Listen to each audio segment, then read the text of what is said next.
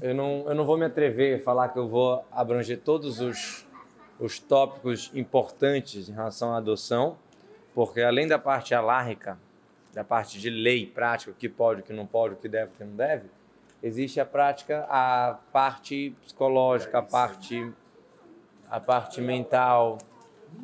Sim, então eu não vou me atrever a falar todas as, tudo que precisa ser falado sobre adoção. Por mais que eu botei no título completão, é porque no título você tem que botar assim.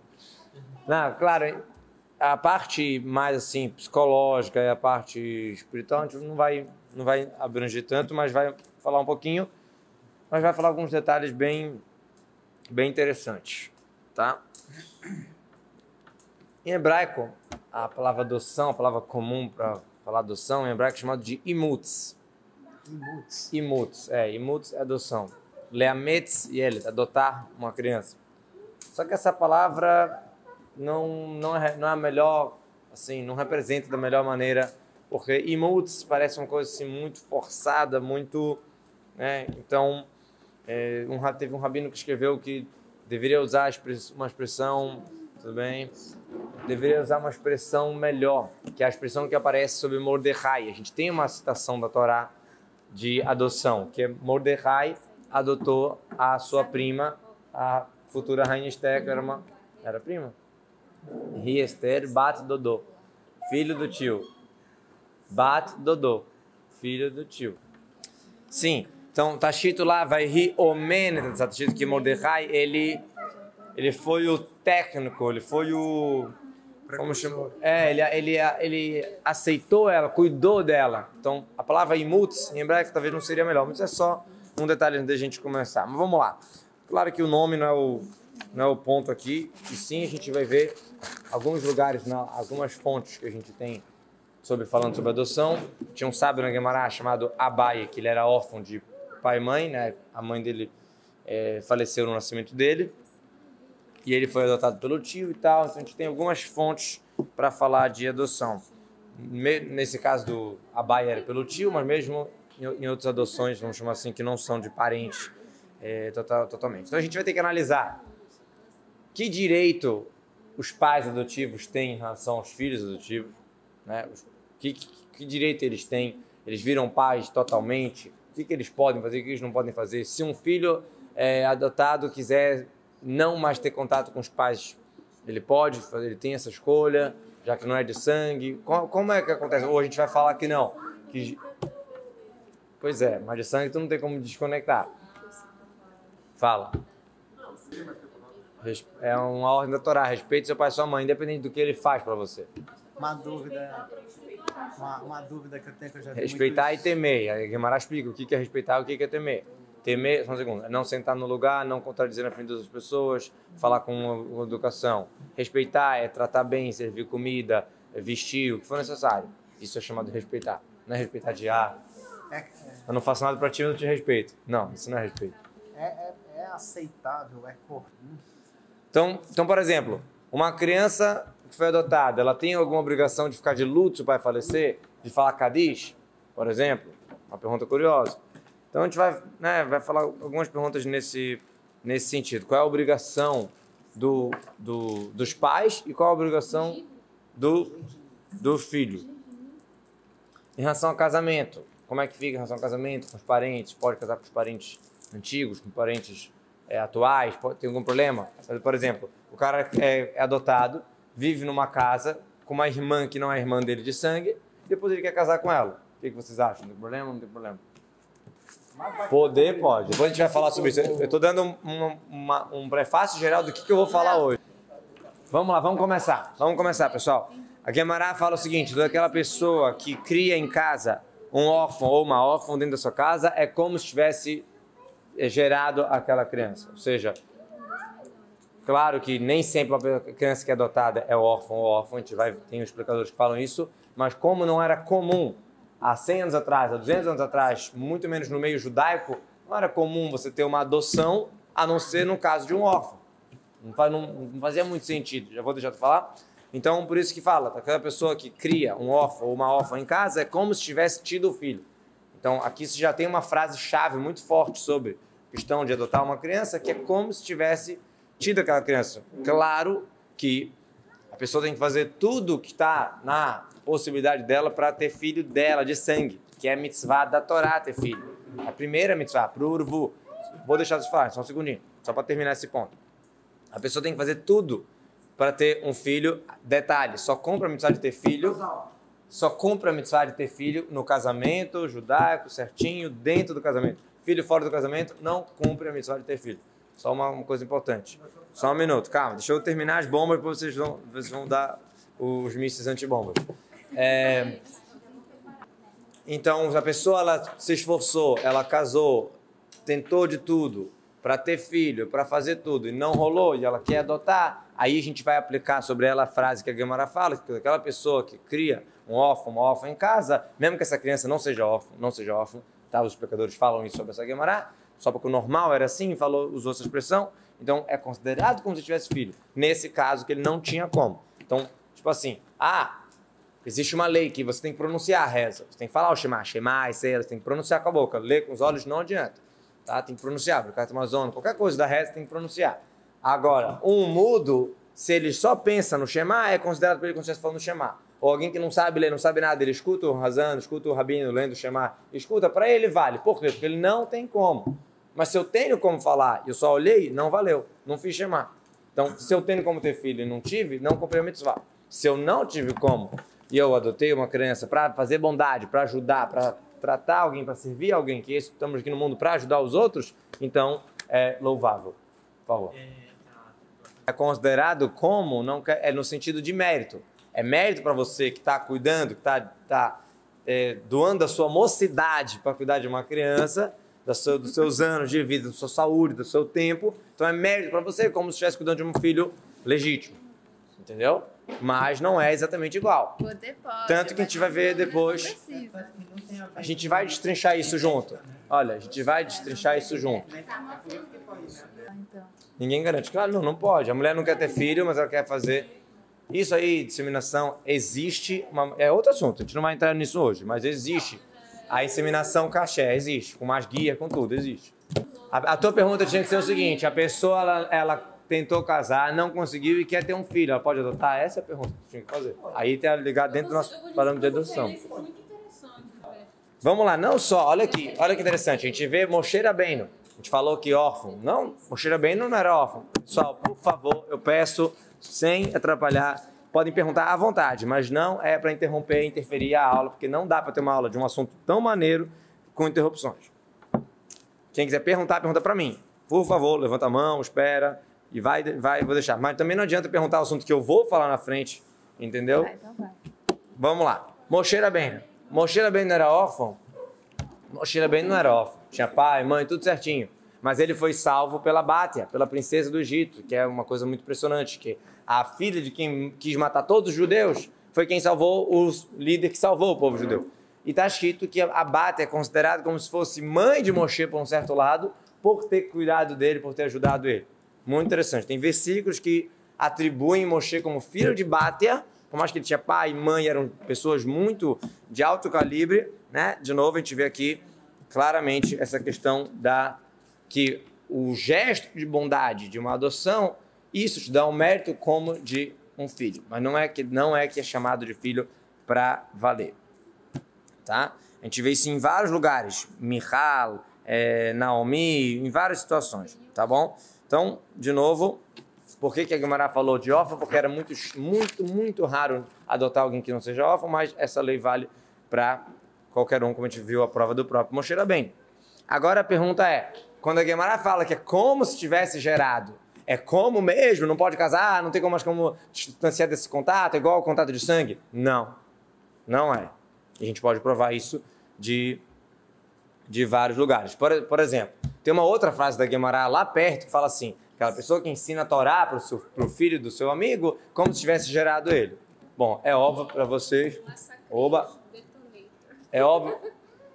É óbvio para vocês que só porque um professor ensinou a Torá para a pessoa, eu não vou ter, não, não quer dizer que eu sou pai no contato de sangue de vocês só porque eu dou aula de Kiru para vocês, né? Então, a Guimarães está falando de um mérito espiritual que quem ensina a Torá para a pessoa como se tivesse gerado, porque é algo muito importante ensinar a Torá para alguém. Mas é óbvio que não é filho de sangue. O assunto de hoje é adoção tá show de bola.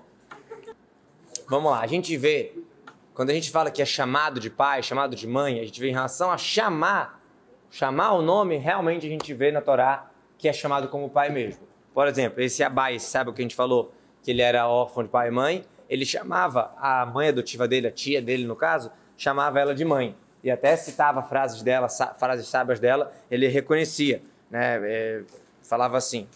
E, e olha que interessante. O Rabba Barnarmen, o tio desse sábio Abai, ele deu o nome de Abai para ele, porque Abai quer dizer uma sigla, Asher Bechai Ruham Yatom, sobre a, piedade que a gente tem que ter com órfão. Mas a Gemara muitas vezes chama esse sábio Abai de Nahmani. Por quê? Porque o pai adotivo dele, o tio dele que adotou ele, se chamava Nahmani.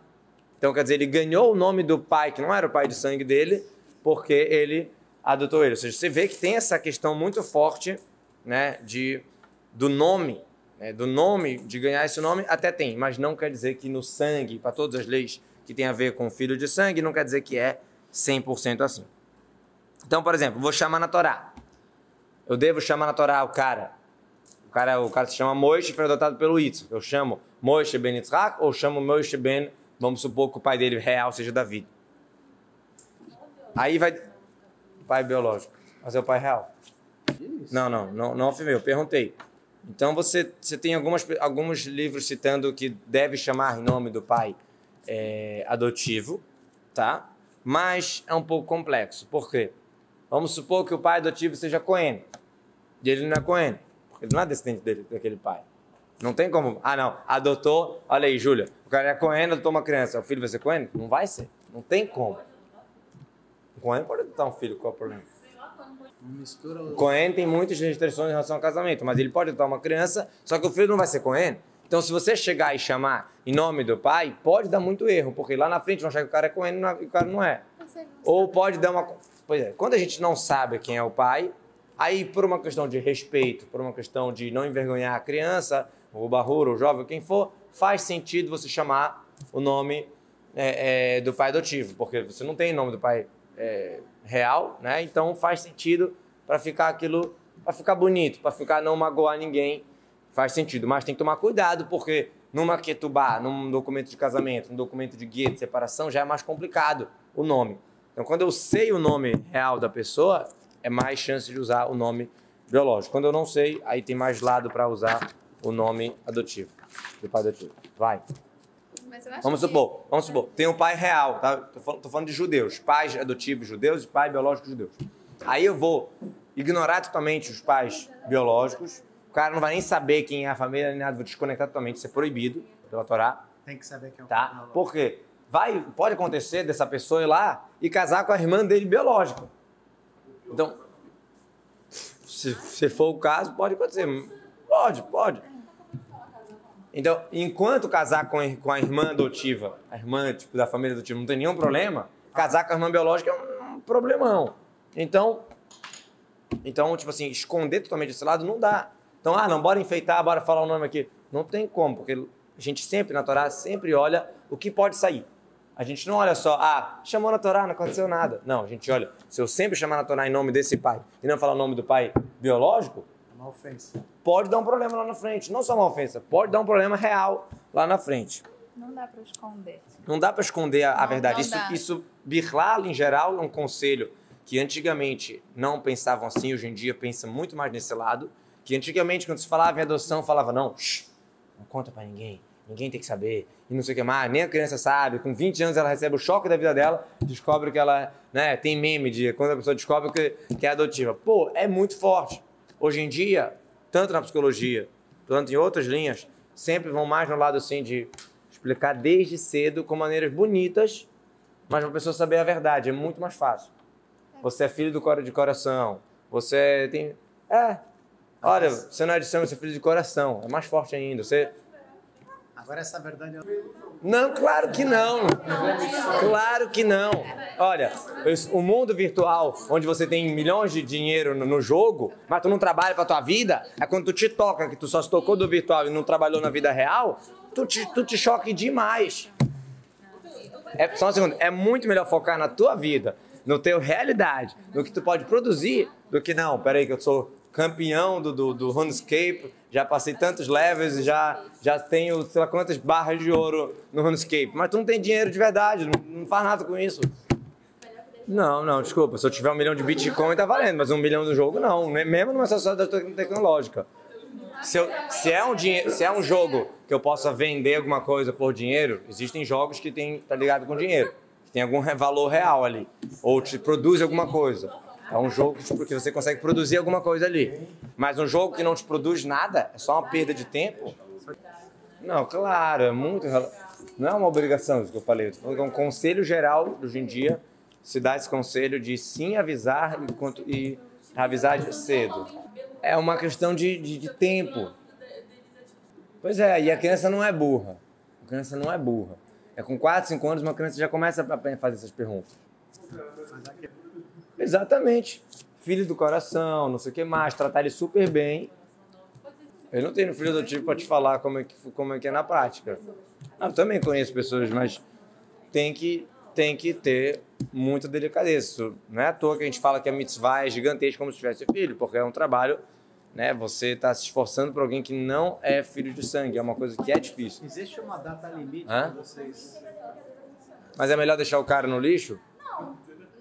Não. Tô falando. Tem, é, realmente tem altos e baixos, né? Tem momentos que a pessoa tá revoltada, tá. É, é, é quase impossível depende substituir criança, pai de verdade, também, pai e mãe. Quase impossível. Pessoal, vamos lá. Se sobrar tempo no final da aula, me lembra esse assunto que eu ia abrir. Sobre a questão de paternidade e tal, de, de verdade, delicadeza, parada de tudo. Vamos lá, pessoal.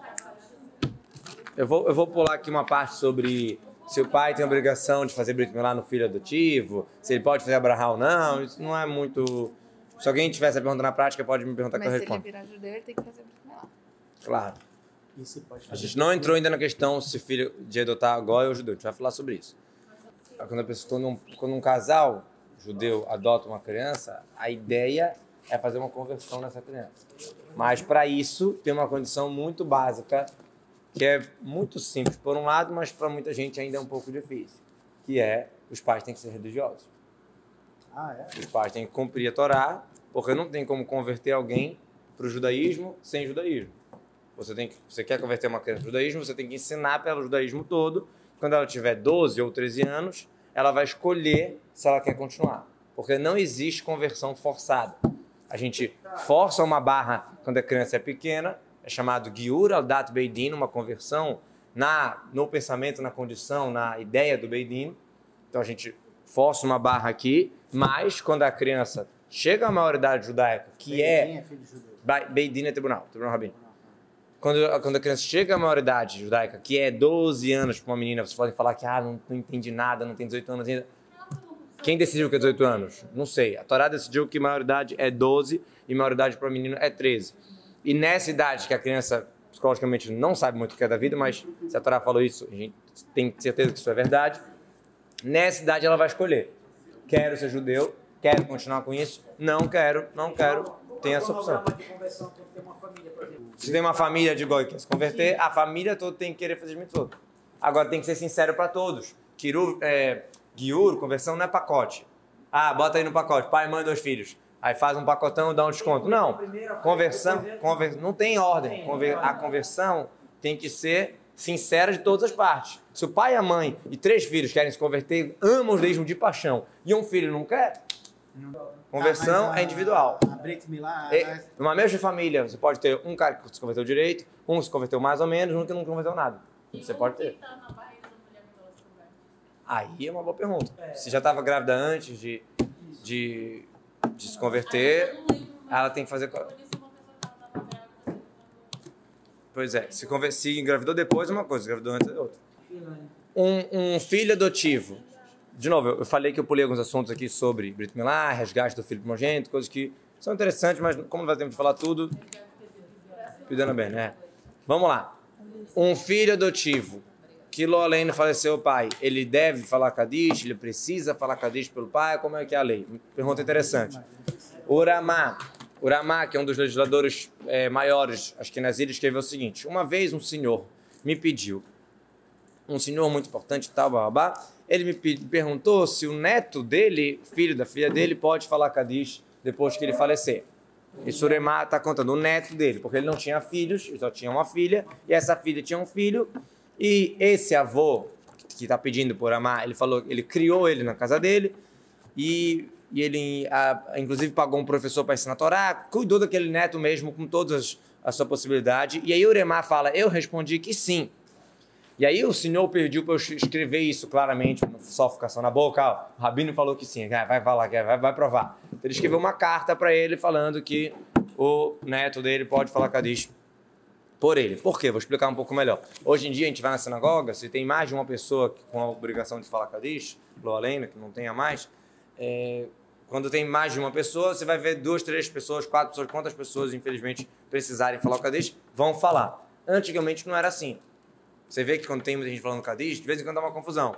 Um cara fala mais rápido, fala mais devagar, se enrola. Então, antigamente não tinha essa história. Era um Kadish para cada um. Chama assim, ah, tem três pessoas precisando falar Kadish, então primeiro esse aqui fala, o segundo aquele fala, o terceiro aquele fala.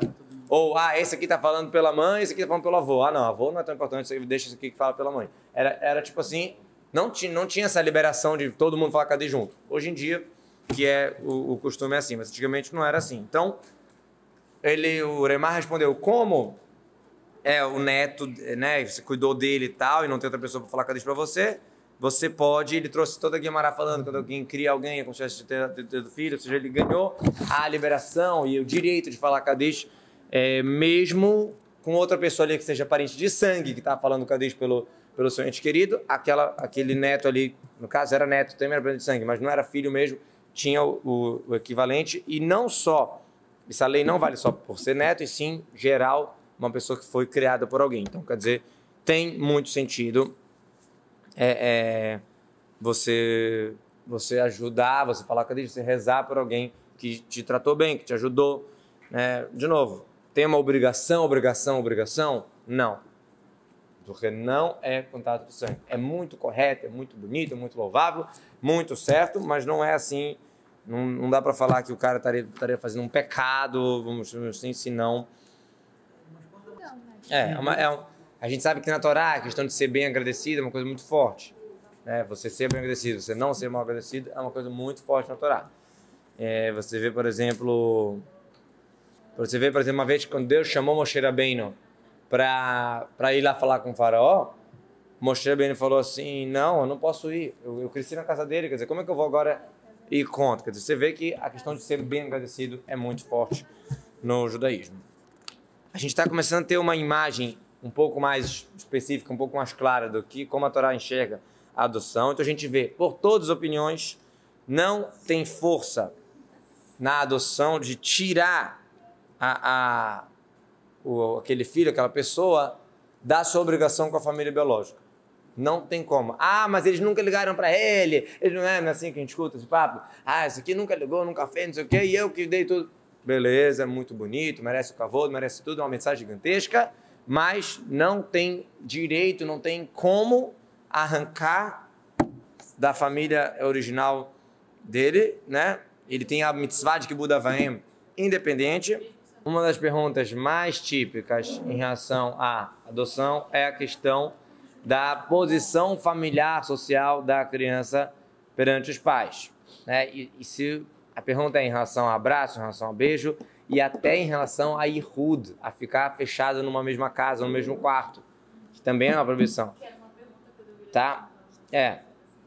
Então, qual é a lei? Então, vamos lá. Alguns legisladores são bastante rigorosos nisso, tá? Tanto em relação ao, ao tanto em relação ao contato físico. Por quê?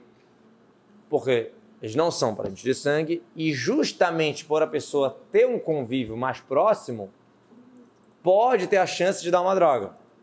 E isso não dá para falar que hoje em dia a gente não entende isso. Hoje em dia, com os escândalos que a gente vê lá fora, a gente entende mais isso. Quer dizer, justamente às vezes de um parente, de uma pessoa próxima, vocês sabem que tanto em Israel, tanto no mundo de maneira geral, os dados que tem de abuso de abuso infantil, de, de várias coisas, pedofilia. pedofilia, etc., muitas vezes são por pessoas muito próximas. Sim.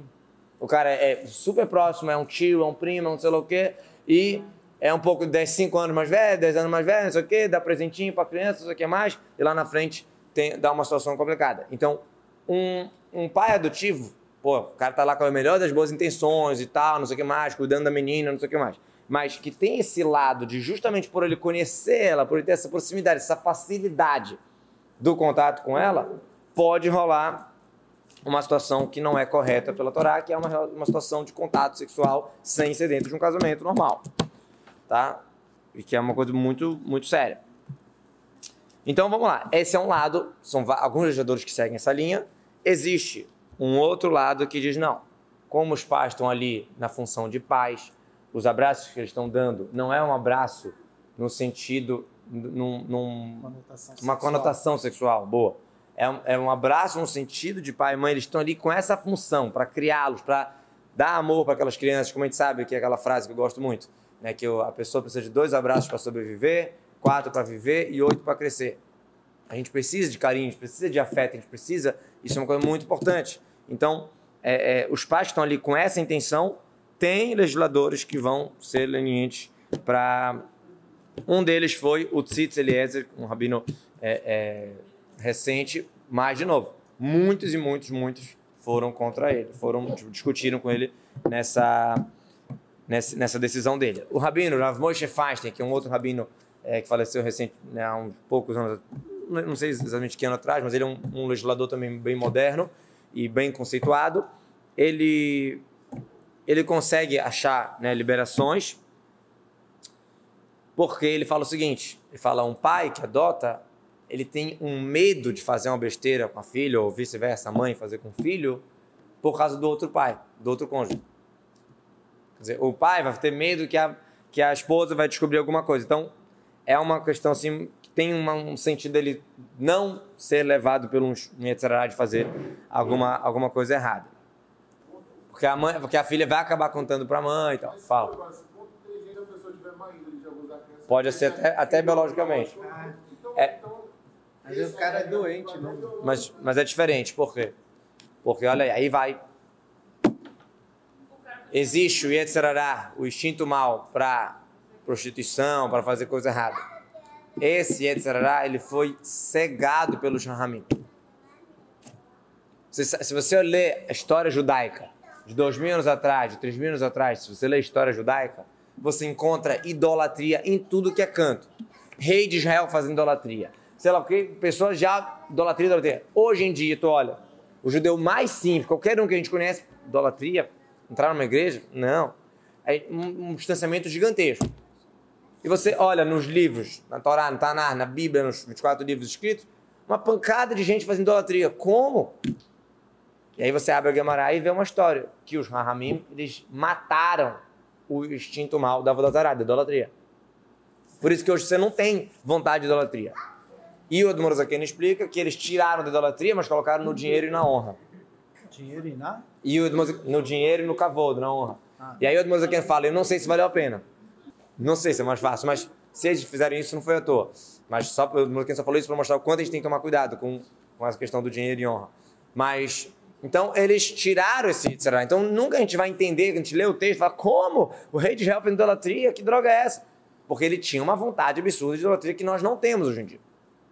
Agora, os Rahamim, esses mesmos Rahamim, eles tentaram tirar o Yetzirará, o instinto mal, vamos chamar assim, do- sexual, Como se fosse uma espécie de castração. eh, mental, espiritual, não física. Eles tentaram fazer isso e conseguiram.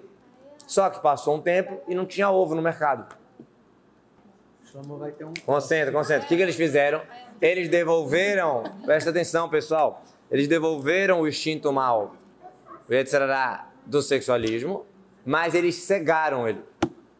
E isso faz que a pessoa não tenha tanto desejo para os parentes. Porque a Torá, ela proíbe algumas relações. Ela proíbe uma mulher nidar, que a gente não vai entrar em todos os detalhes hoje em dia, Não era o quê?